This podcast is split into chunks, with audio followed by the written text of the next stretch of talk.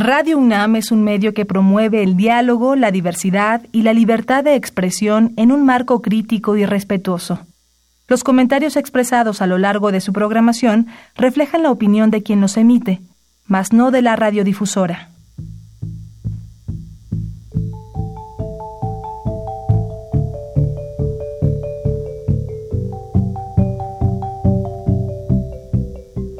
Radio Universidad Nacional y la Facultad de Economía presentan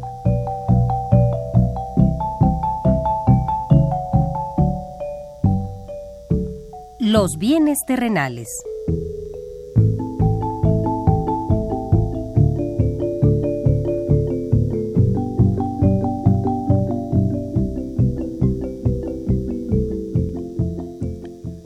Bienvenidos a este espacio radiofónico de la Facultad de Economía de la UNAM. Como cada semana, estamos aquí con ustedes para reflexionar sobre un tema interesante relacionado con la economía, la política, la cultura y las cuestiones sociales. En nuestra mesa de análisis participan destacados especialistas, quienes nos acompañan hoy en este estudio. Y como siempre, le invitamos a participar en este programa a través de sus llamadas telefónicas. Para nosotros es un gusto saber que usted desde su casa, desde su oficina o en el lugar donde se encuentre, se interesa en el tema que tratamos. Nuestro número 5536 8989. Repito con mucho gusto, 5536 8989.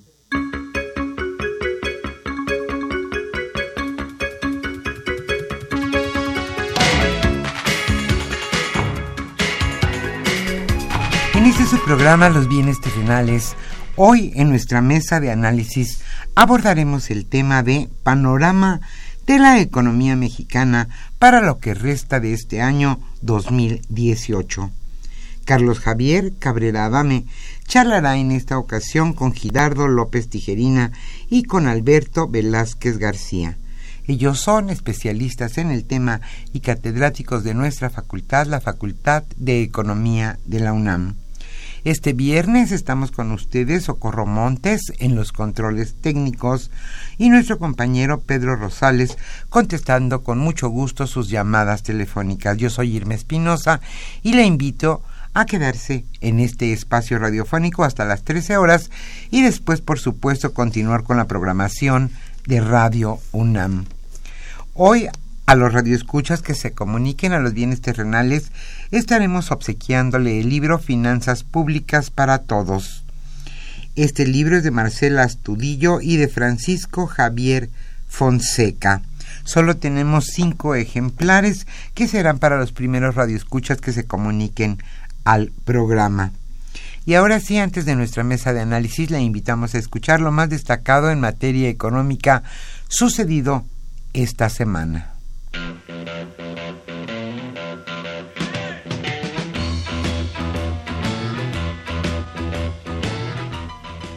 La economía durante la semana.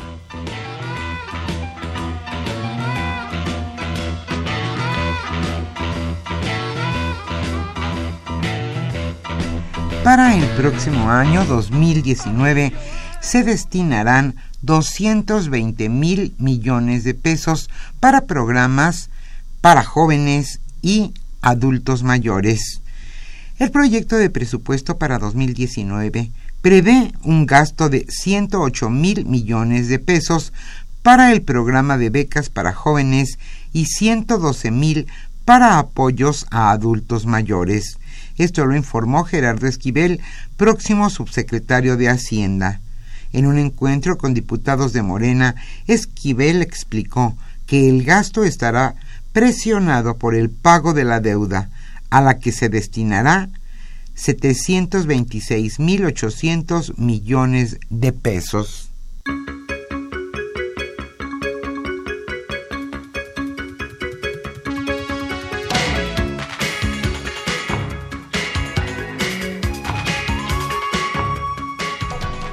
Se aprueba topar salarios de funcionarios. Con 433 votos a favor, 9 en contra y una abstención, diputados avalaron en lo general la ley de remuneraciones que establece la reducción de salario a burócratas. Con esta norma se sustentará la reducción en el sector público que planea hacer el gobierno de Andrés Manuel López Obrador a partir del primero de diciembre.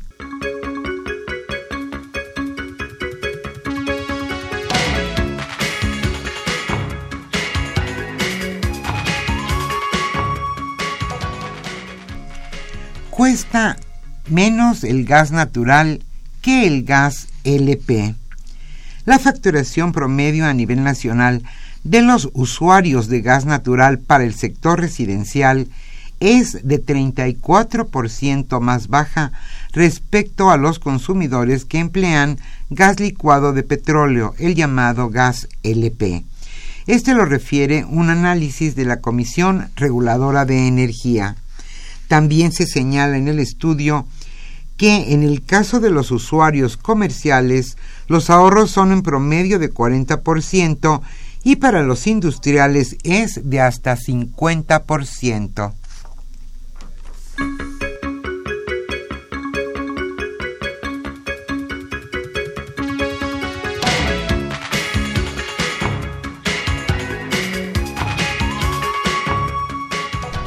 costará 40 mil millones de pesos bajar el IVA en la frontera. Los estímulos fiscales que se aplicarán a las empresas establecidas en la frontera norte provocarían que se dejen de recaudar 40 mil millones de pesos.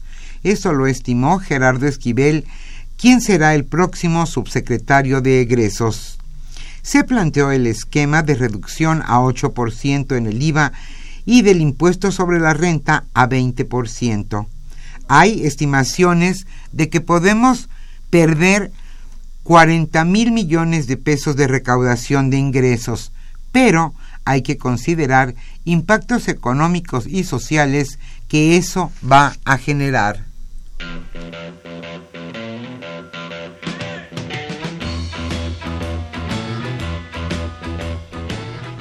El tema de hoy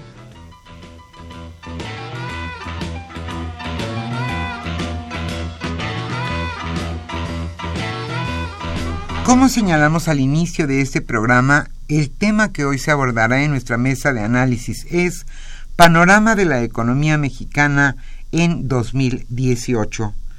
Carlos Javier Cabrera Adame charlará en esta ocasión con Gildardo López Tijerina y Alberto Velázquez García.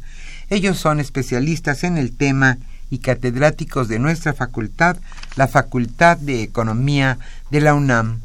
Como siempre, le invitamos a participar en este programa a través de sus llamadas telefónicas. Para nosotros siempre es un gusto saber que usted nos escucha y que se toma la molestia de participar en el tema que tratamos. Hoy el libro que estaremos obsequiando es Finanzas Públicas para Todos de Marcela Estudillo y Francisco Javier Fonseca.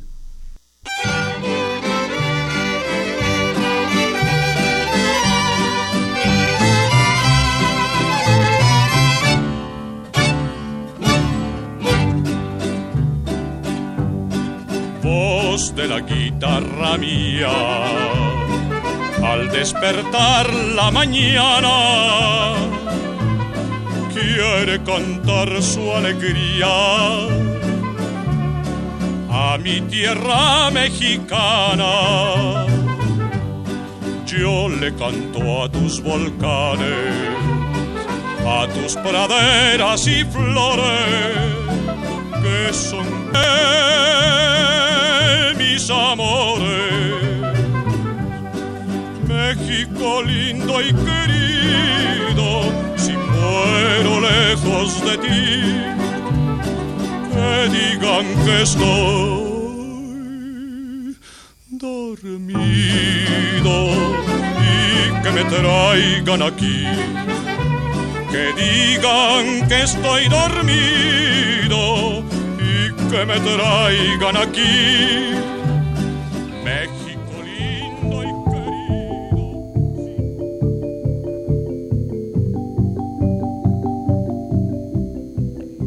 Usted escucha los bienes terrenales. Nos interesa conocer su opinión. Le invitamos a comunicarse a este programa al teléfono 5536 89 89. Repetimos con mucho gusto, 5536 89 89.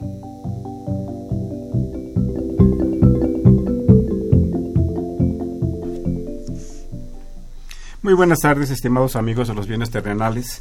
Bienvenidos a una emisión más de este programa que con mucho gusto lleva a ustedes la Facultad de Economía y Radio Universidad Nacional Autónoma de México. Pues estamos aquí a la mitad de este mes de la patria, de septiembre, eh, con una gran cantidad de situaciones, de efervescencias, eh, de expectativas, eh, de estimaciones en materia económica, en materia política, en materia eh, social. Eh, bueno, como todo mundo sabe, el día de ayer los estudiantes, eh, estudiantes universitarios de la UNAM, de la UAM, del Politécnico y de otras de la UPN y de otras instituciones de educación superior marcharon pues para conmemorar la marcha que se realizó hace 50 años y también para protestar eh, contra las agresiones que los grupos eh, porristas, los grupos de porros, eh, más que porristas, los grupos de porros, llevan, han llevado a cabo y de una manera brutal ejercieron el pasado lunes 3 de septiembre. estamos en esta situación, el, mes, pues, el día de ayer, la conmemoración de los niños héroes, la gesta, el inicio de la independencia. aquí estamos, aquí estamos enviándoles a todos un cordial eh, saludo. El, día de hoy nos hemos eh, propuesto platicar aquí con ustedes sobre la situación, la panorama, el panorama de la economía mexicana, su situación, sus perspectivas, cómo se encuentra. Ahí tenemos eh, estimaciones incumplidas acerca del comportamiento del desempeño del Producto Interno Bruto, lo cual pues, ya hemos comentado aquí tiene un impacto muy importante en la generación de empleo, en el ingreso, en el nivel de bienestar. Tenemos también los temas de inflación, eh, las previsiones que a veces chocan del Banco de México, que a veces chocan con la realidad, eh, el, tema del petróleo, de la gasolina, de la deuda, eh, de las tasas de interés, en fin, tenemos ahí en este momento en una especie de impas el tema del Telecam, del acuerdo comercial que llegó a México con Estados Unidos y las, pláticas que están sosteniendo Canadá y Estados Unidos para ver si esto continúa siendo un Telecán o un acuerdo comercial México-Estados Unidos. Pues eh, eh, esos son los temas. Sí, con Este, Gildardo, este, justamente estábamos hablando hace un momento antes de entrar al aire, nos platicaba el maestro Gildardo López Tijerina de que él, es, eh, él ayer, pero 50 años atrás, este, marchó también con el contingente de la, de la facultad, de ese entonces Escuela Nacional de Economía. Te doy la palabra, Gildardo. Bueno, eh, buenas, eh, bueno, buenas tardes o días, Javier.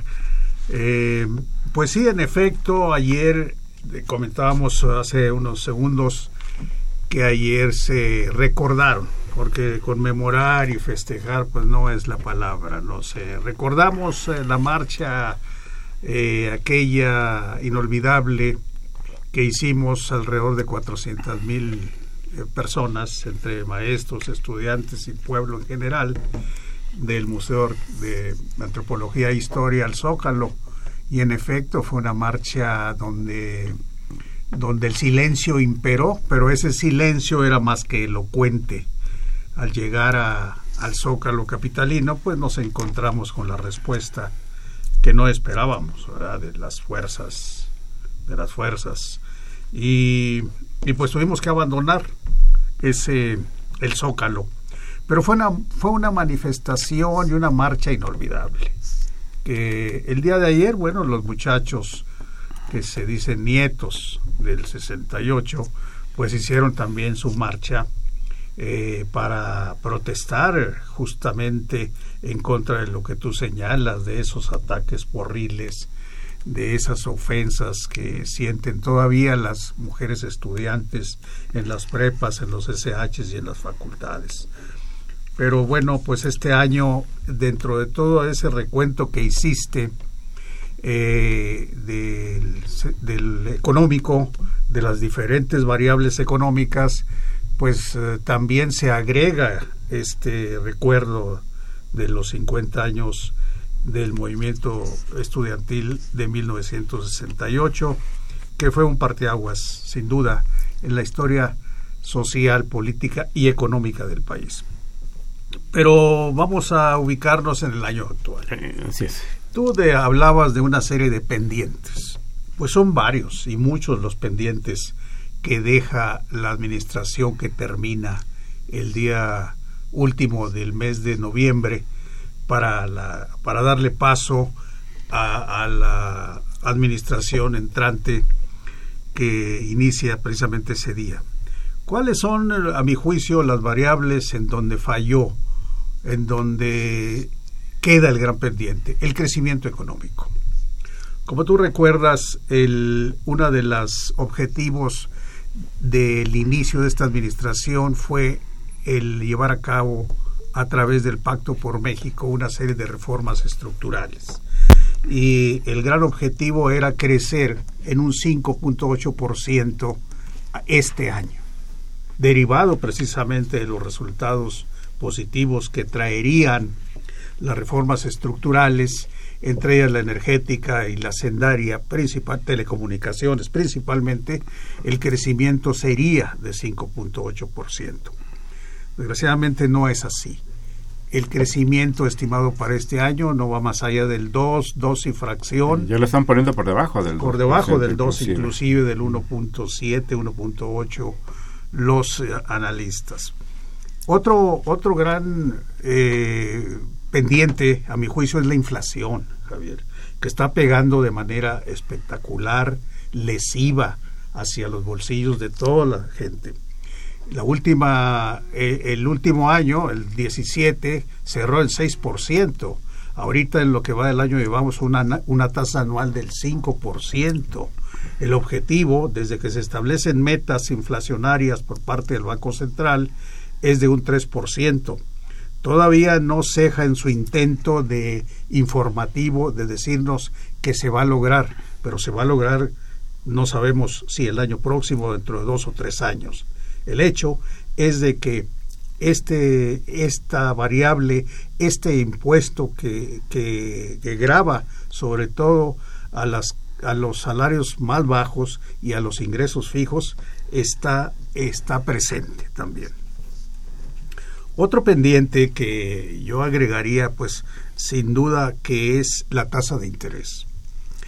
la tasa de interés que ya anda en el de referencia que anda en el 7.75% y a no dudarlo, si siguen las presiones inflacionarias, nos vamos a cerrar este año o si no es con 8%, un 8.5, quizá. Sí, ese, hay, esa, perspectiva. Hay esa perspectiva, sin necesidad de que lo haga en primer término la, la Reserva Federal de los Estados Unidos. Entonces ahí tenemos otra, otro pendiente que no se cumplió y que tendrá que ser una rémora, lo subrayo, del próximo gobierno que tendrá que hacer eh, algo lo suficiente para, si quiere mantener el equilibrio eh, o la estabilidad en la actividad económica, tendrá que afrontar principalmente estas tres, estos tres, eh, estas tres variables: tasa de interés, inflación y particularmente crecimiento económico. Muchas gracias, Gilardo.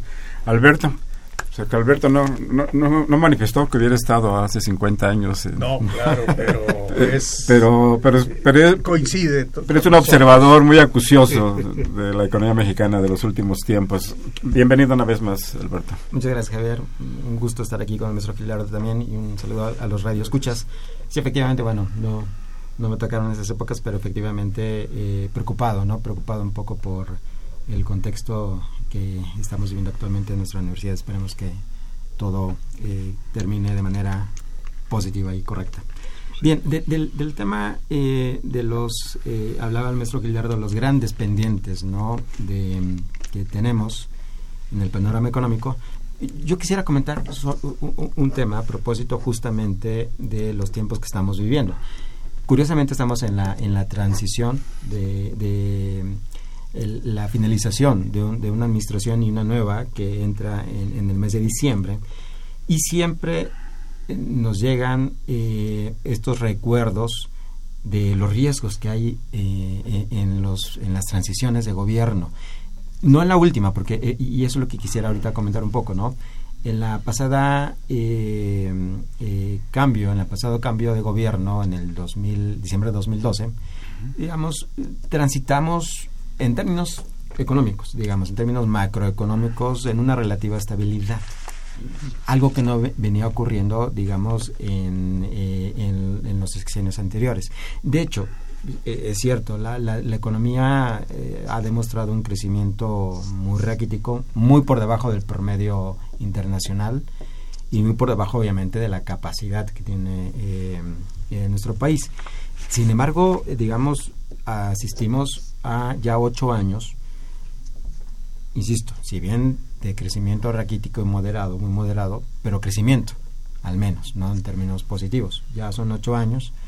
Eh, la última recesión viene justamente eh, después, y comentábamos ahorita un antes de entrar al aire, recordar, después de la gran crisis que se desata hace diez años, es mañana, mañana es el aniversario de la quiebra de Lehman Brothers, aunque unos meses antes ya, ya, exactamente. pero en efecto, para el prurito de la precisión. Exactamente, ¿no? Eh, justamente mañana es el aniversario de, del anuncio, ¿no? De la quiebra que fue muy temprano de Lehman Brothers y que desata, obviamente, toda esta crisis financiera y que va a repercutir eh, en, la crisis más grande eh, de, de la época contemporánea del mundo y que le pega a México, ¿no? Entonces es el último registro que tiene la economía mexicana de una grave recesión. Eh, eh, cayó dos, casi, casi cinco puntos, el PIB en 2009.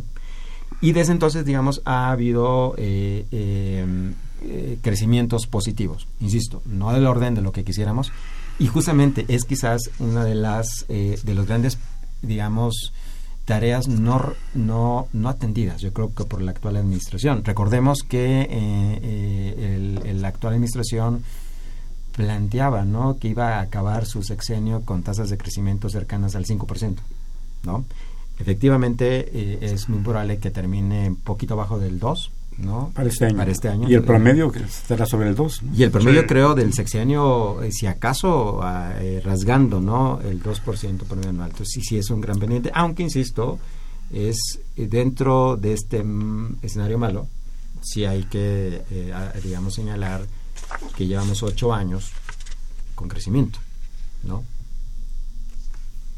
En principio, ¿no? Ahora, este, sí hay muchos nubarrones, eh, eh, eh, en, la parte que ya comentaba el maestro, obviamente las presiones que se volvieron a incrementar en, el último mes en la, en, la inflación, ¿no? en el repunte que traemos. Y el tema yo creo que más ahorita delicado y quizás puede ser tema de atención, obviamente es el, el, comportamiento del tipo de cambios hacia, hacia los siguientes meses. Obviamente mm, eh, muy, eh, eh, digamos, explicado por la incertidumbre que todavía tenemos el día de hoy respecto a la firma o no del, del, del, acuerdo de libre comercio con Estados Unidos y Canadá. ¿no? Yo creo que es el elemento ahorita que le puede meter un poco de ruido ¿no? a la economía mexicana y que pudieran, digamos, volver a repetirse insisto, no por el cambio de la administración, sino en ese caso por un la administración federal por, eh, la, toma de posesión del exactamente. licenciado López Obrador ¿no? exacto. Fuera de eso ah, creo que tendríamos un panorama relativamente estable. Eh, creo que los mercados están dando cierto bono de confianza a la próxima administración. Eh, y insisto quitando el tema del sistema del TLC no es digamos, quizás el, mejor comportamiento oral es como ya digamos el, tipo, el tema de inflación, ligado con ello, con ello el tema de, de las tasas, ¿no? pero sí podríamos esperar quizás una, una transición eh, y en la parte económica creo que terza, creo, esa es mi, mi, mi, percepción, ¿no? Sí, yo creo que efectivamente, ¿no? Que el, la, el, cambio de administración federal pues no va a implicar los graves desequilibrios y desajustes que se, presenta, que se presentaban en el pasado, como señalaba Alberto. Bueno, de hecho ya la, cuando toma posesión el, el, actual presidente Peña Nieto, pues fue una transición en términos económicos, este, pues que no implicó desequilibrios eh, fuertes, eh, graves. Eh, de, los temas que tú señalas, Gildardo, de que, que los retos que, enfrenta la sociedad mexicana, no solamente este año, en realidad es un reto que tenemos de tiempo atrás y que continuará, que será un enorme reto para la próxima administración, el crecimiento económico, eh, fundamentalmente el, crecimiento económico. Hay variables que inciden, que afectan su comportamiento, su dinamismo, no como la tasa de interés eh, y la inflación. Pero para efectos del crecimiento económico, este, yo, comparto el punto, bueno, es, un dato, no es que yo comparto un punto de vista, ¿no? Y se ha subrayado el hecho de que después de, de 2010 y hasta el presente pues, ha habido crecimientos económicos, ha habido crecimientos económicos. Yo creo que compartimos el punto de vista de que ha sido insuficiente. Claro. Y que esa insuficiencia de, de, crecimiento económico eh, se ha traducido en un deterioro social importante. Eso, eso es, eso es innegable. este, si vemos los datos de población que cayó, que regresó a situaciones de pobreza, son millones de personas que han regresado ahí. Entonces ahí es un, hay un saldo. Pero, ¿qué, qué, qué hacer? ¿Qué estrategias se podrían observar, se podrían considerar para, pues, para levantar, para levantar, para aumentar el nivel del crecimiento económico. Sí, mira, eh, yo considero que la administración que entrará el día primero de diciembre eh, no se encontrará correcto con un panorama eh, de, desastre como había venido ocurriendo en otras en otras transmisiones de, administración ya están ya está. Creo yo que el panorama, vamos, difícil ya está. No necesita ser producto de la transición, de ninguna manera. Eh, yo considero que eh, la variable que no mencioné yo, pero que es fundamental, es la inversión. La inversión pública ha venido bajando en los últimos 15 o 20, 15 años, 13, 14 años. Ha venido reduciéndose de manera importantísima.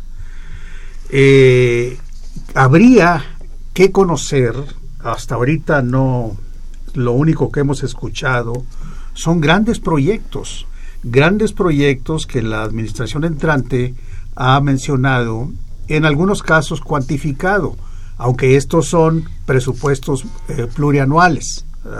Eh, habría que ver para el 2019 qué proyectos iniciarán y que se contemplen en las partidas presupuestales.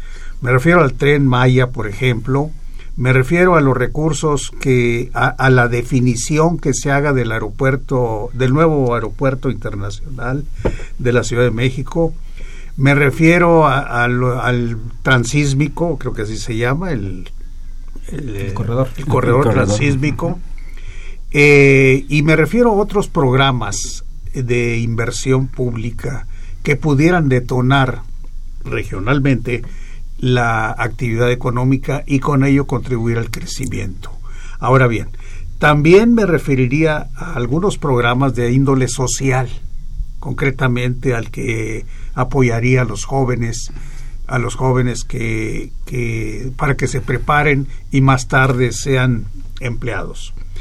Eh, creo yo que habría que conocer los montos presupuestales. Ya se filtró ayer que serían 5.6 billones y eso habla bien. Del presupuesto total. presupuesto. Para los jóvenes que sería 110 mil. 110 mil millones, según habló ayer el, para atender a el presidente 3.6 millones o De 2.6 millones, sí. Aproximadamente, sí. sí.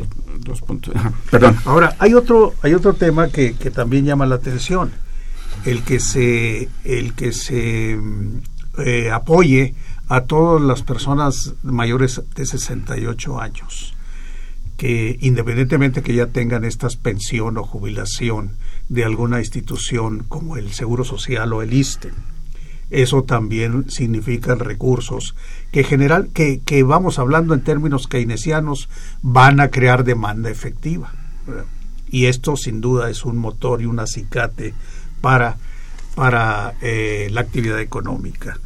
Eh, de manera que, que considero yo que si el presupuesto para el 2019 que nos presente la administración del Liceo López Obrador eh, que entra, ya dije, a partir del primero de diciembre, pues será un gran, repito, un gran motor que mueva la actividad económica. que de hecho es, es un motor muy importante ya ahora más que la inversión la inversión eh, no solo la, la pública ha Eh. disminuido sino la inversión total La ¿no, total, no, sí. no, Alberto Ha crecido. y, y- mínimo. y en este si la inversión global la inversión total ha, ha tenido una tendencia Claro, descendente y es el consumo el que está empujando Sí. el, el- el crecimiento económico yo nos quisiera una nota técnica para nuestros radioescuchas, en, si me hacen favor.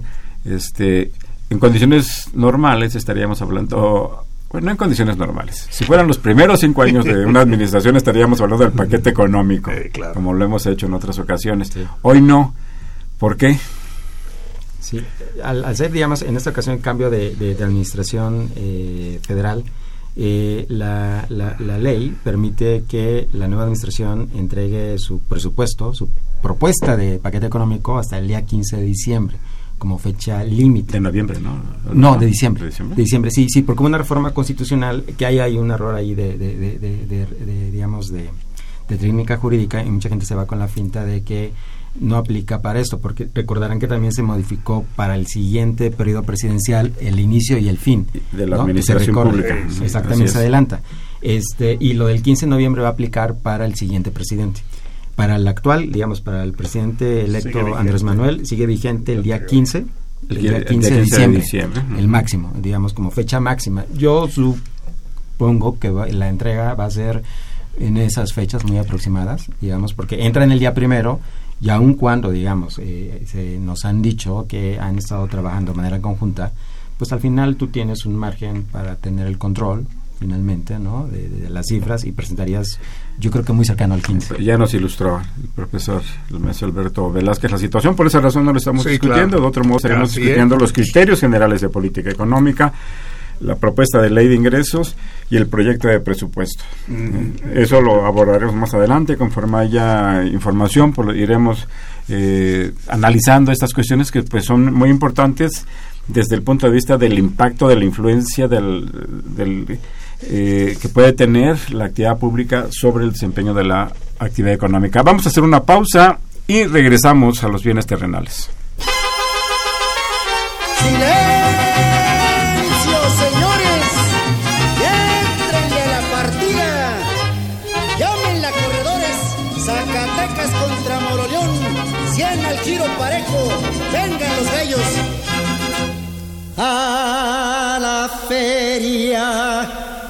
de San Marcos, del Merito Aguascalientes, van llegando los valientes con su gallo copetón y lo traen bajo del brazo al solar de la partida, pa' jugarse hasta la vida con la fe de un espolón. Linda la pelea de gallos con su público bravero, con sus chorros de dinero y sus gritos del gritón, retosándonos el gusto, no se sienten ni las horas, con tequila y cantadoras que son puro corazón. ¡Ay, fiesta bonita! Hasta el alma grita con todas sus fuerzas. ¡Viva Aguascalientes! Que su feria es un primo. Se.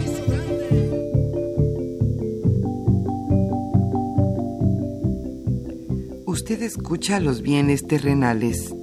Nos interesa conocer su opinión le invitamos a comunicarse a este programa al teléfono 5536 89 89. Repetimos con mucho gusto, 5536 89 89.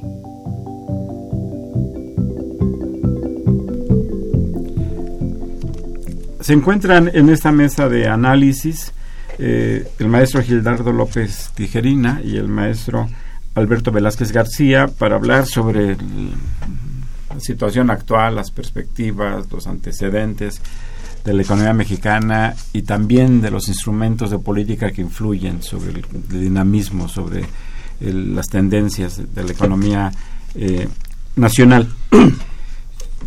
Ya estamos recibiendo aquí comentarios, opiniones de nuestros radioescuchas, pero antes eh, tenemos un, pendiente ahí que nos ha atorado desde agosto del año pasado, que nos llama la atención, que nos pone en estrés y el, señor presidente de Estados Unidos está muy, muy, loco y entonces este aquí cómo estamos hace poco pues hicimos un programa inclusive eh, hubo un acuerdo comercial México Estados Unidos Canadá está ahora negociando con con el propio Estados Unidos. Cómo está esa situación este, Gildardo nos quieres dar una eh, eh, perspectiva cuál es como sabemos hasta el día de hoy el único vamos a decir entrecomillado acuerdo es entre México y los Estados Unidos, ¿no? Pero esta situación, esta situación no está. El Congreso norteamericano habla de un tratado triple, es decir, de tres países: Canadá, Estados Unidos y México. y entonces se han atorado, se han eh, hecho, se han eh, detenido las eh, pláticas entre México y, eh, perdón, entre Estados Unidos y Canadá, sobre todo por la cuestión de los productos lácteos, que es un producto fundamental de exportación de los de, de Canadá. Ahora bien, ¿cómo nos está afectando esto? Mucho. Yo diría que en los tipos de cambio que está con una volatilidad diaria, ¿verdad?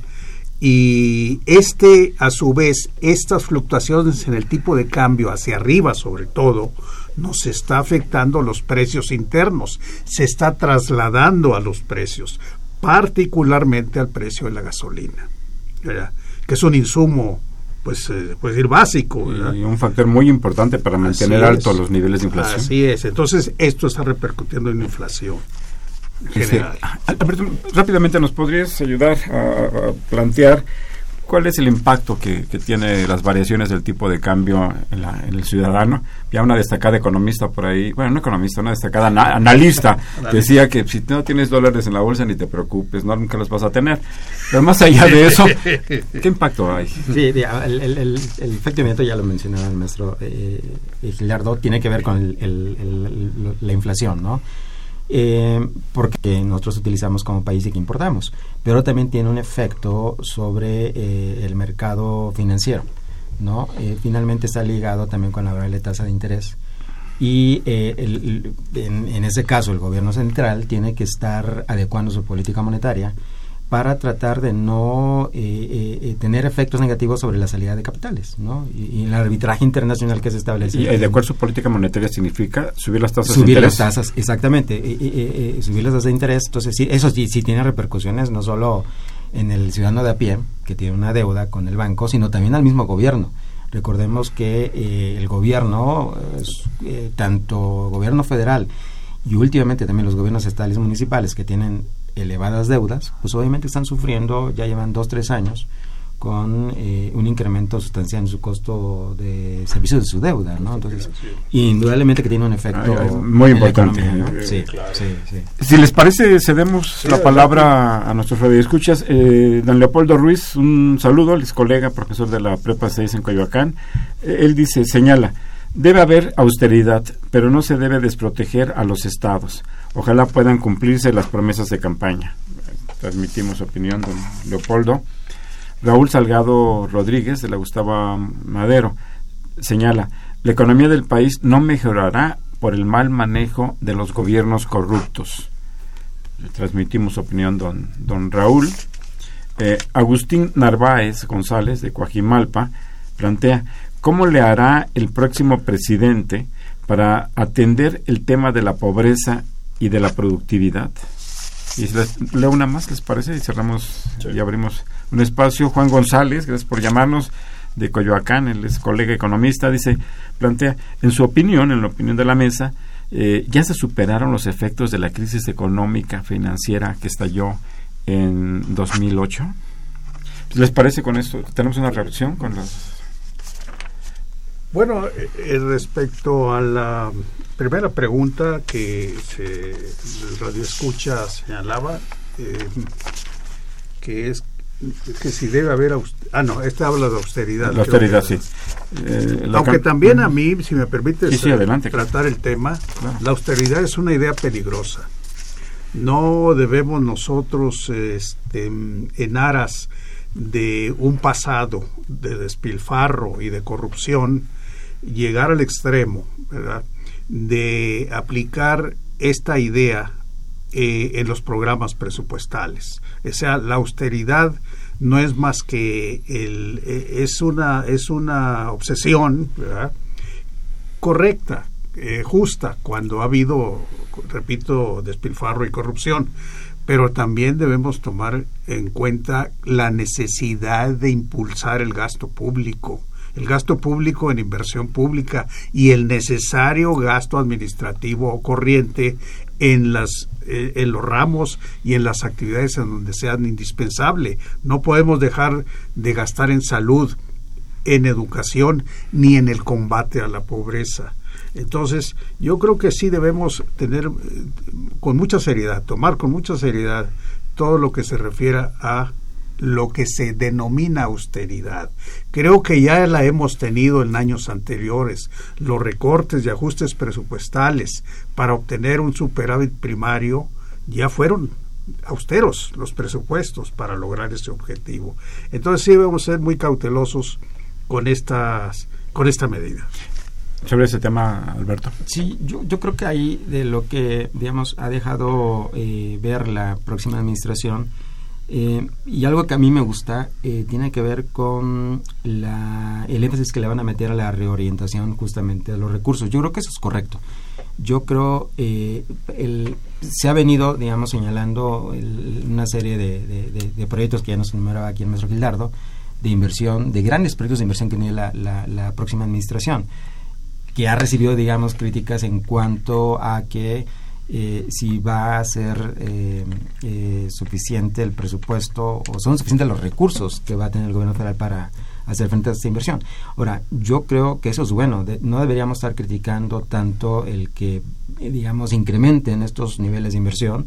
Ya decíamos, o sea, la inversión física, la obra pública, digamos, en, en, el, caso de México, se ha caído de manera estrepitosa. Digamos, el, el año pasado, 2017, terminamos más bien más o menos destinando 10% del gasto total, solamente el 10% a gasto de inversión.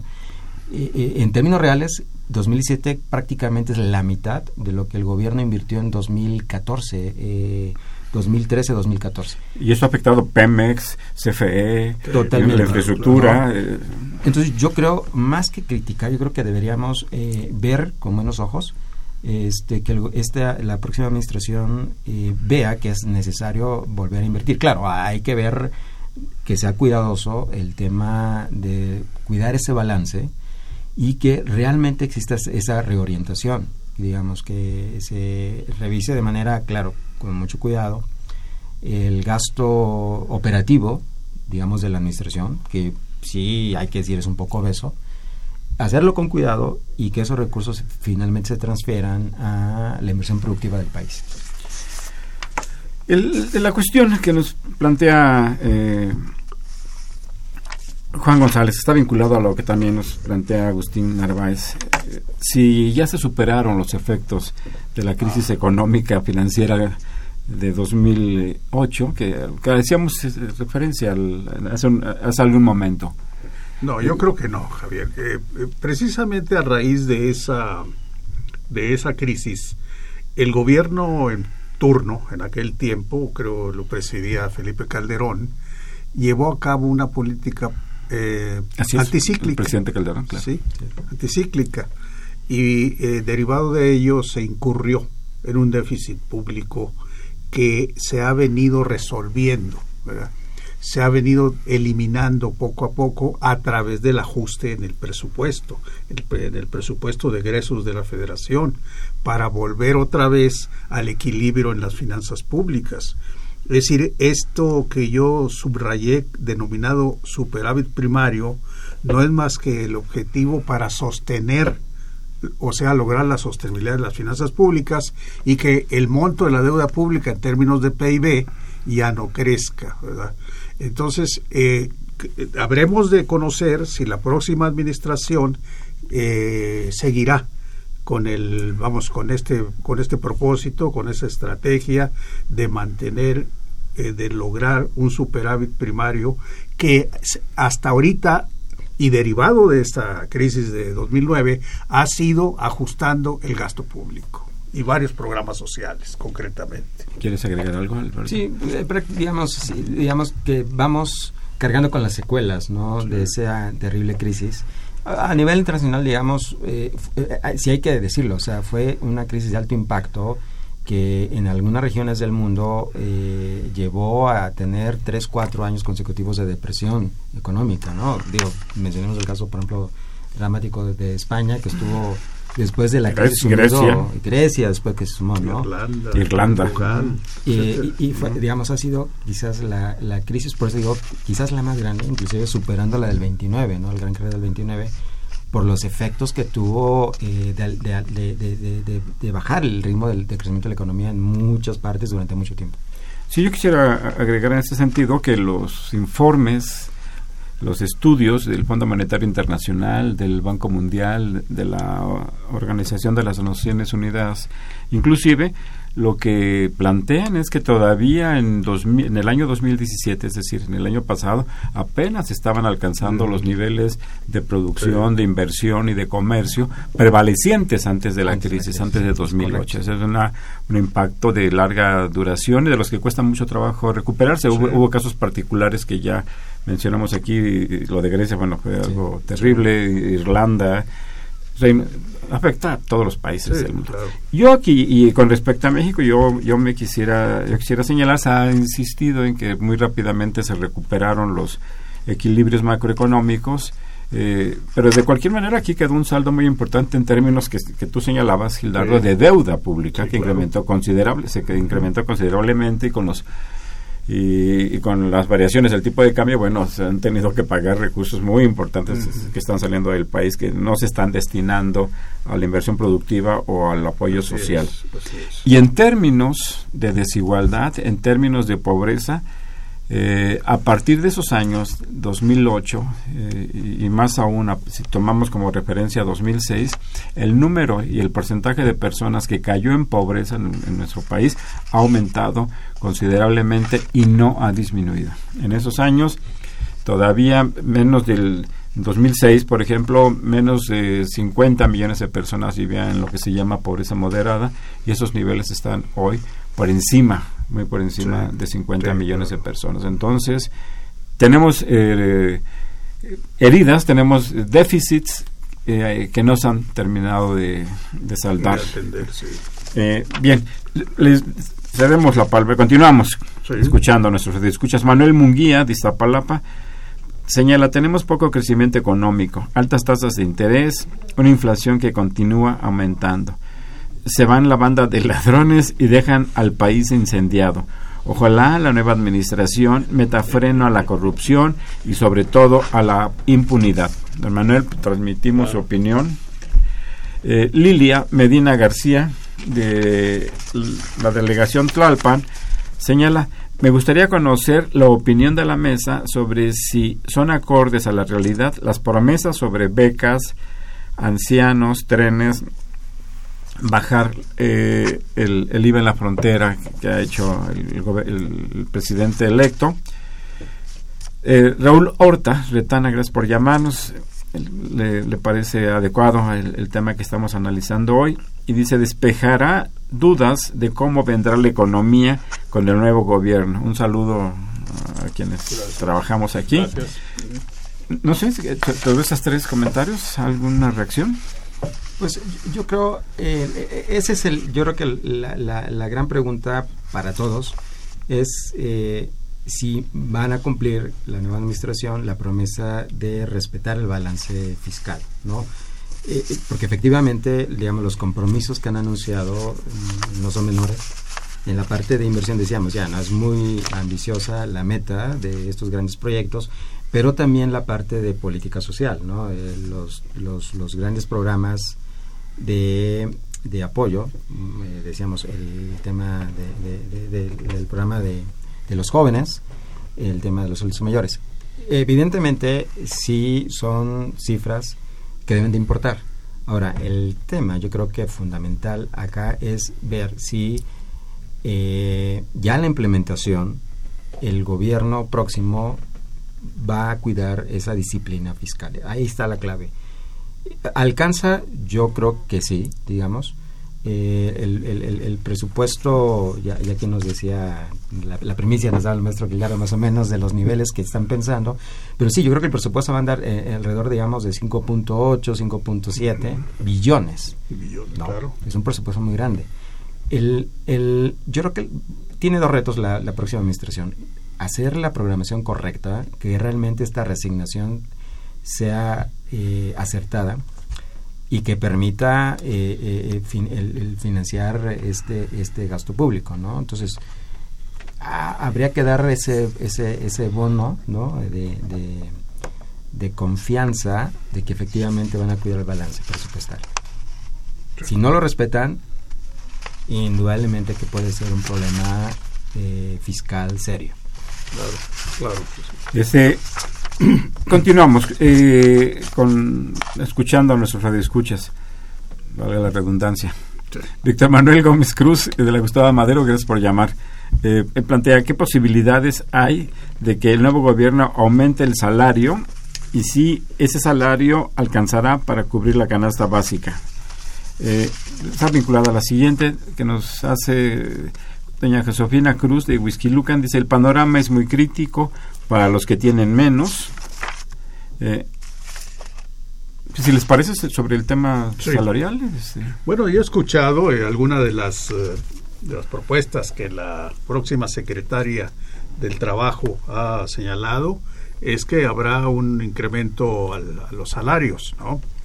Inclusive este, en los los compromisos que ha firmado México, parece, con el, Tratado de Libre Comercio, en cuanto al contenido local de cada uno de los productos a exportar, deberá ser fabricado en regiones o en lugares en donde se gane hasta 16 dólares por hora, cosa que, que vamos a ver si se concreta realmente.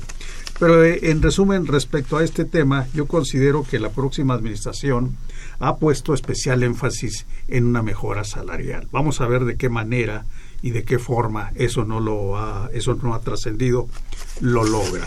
Naturalmente que esto va a repercutir en una mejora, en una mejora en las condiciones salariales económicas de la población, que es una gran mayoría.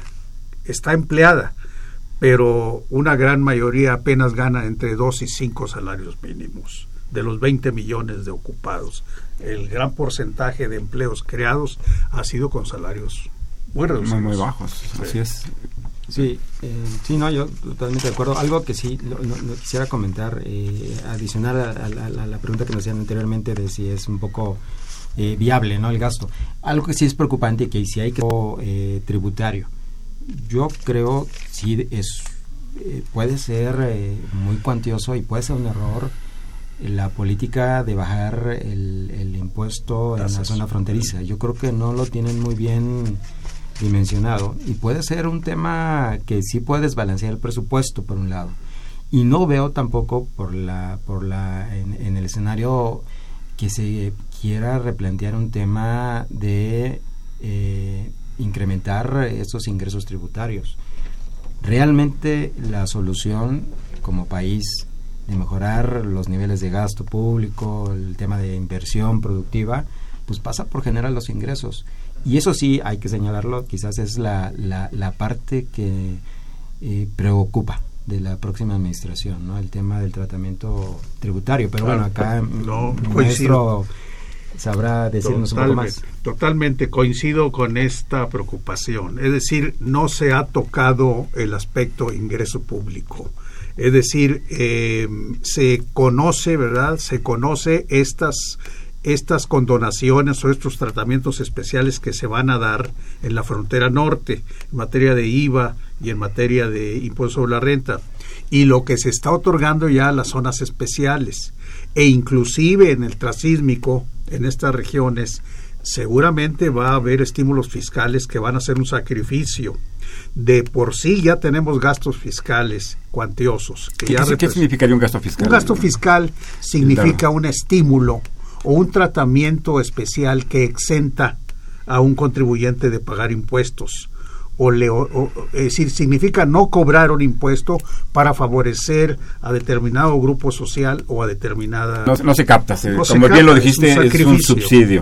Sí, oscila entre el 2 y 3% del Producto Interno Bruto y la recaudación anda apenas en el 13%, de manera que que sí debemos ser muy cautelosos en la materia de en la materia eh, tributaria recaudatoria.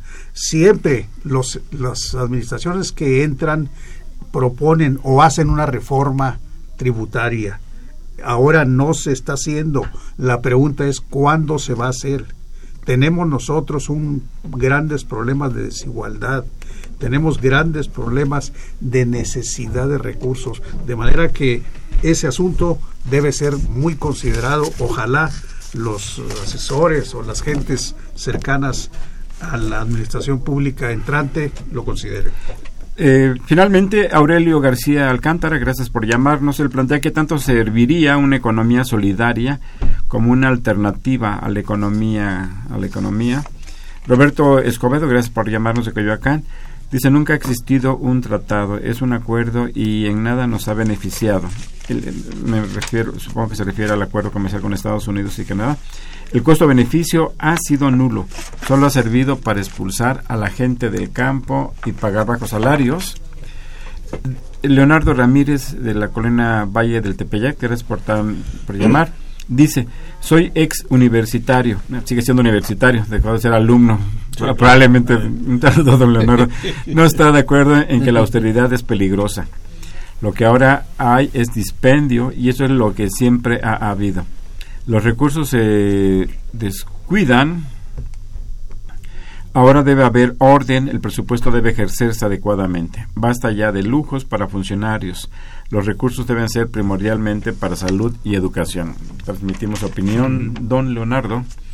Soledad Miranda de Tláhuac, gracias por llamarnos, voté por López Obrador, pero pero lo que todavía no entiendo es por qué ha dicho que perdonará a los funcionarios rateros de Peña Nieto lo que esperaríamos de él es que la justicia castigue a los ladrones y a los corruptos. Se nos ha acabado el tiempo, perdón, se nos fue el, tiempo. Muchas gracias, este gracias, eh, Alberto Velázquez García, Meso Gildardo López Tijerina. Les agradezco su atención y los esperamos el próximo viernes en una emisión más de los bienes terrenales, que es programa de la Facultad de Economía y Radio Universidad Nacional Autónoma de México. Muy buenas tardes.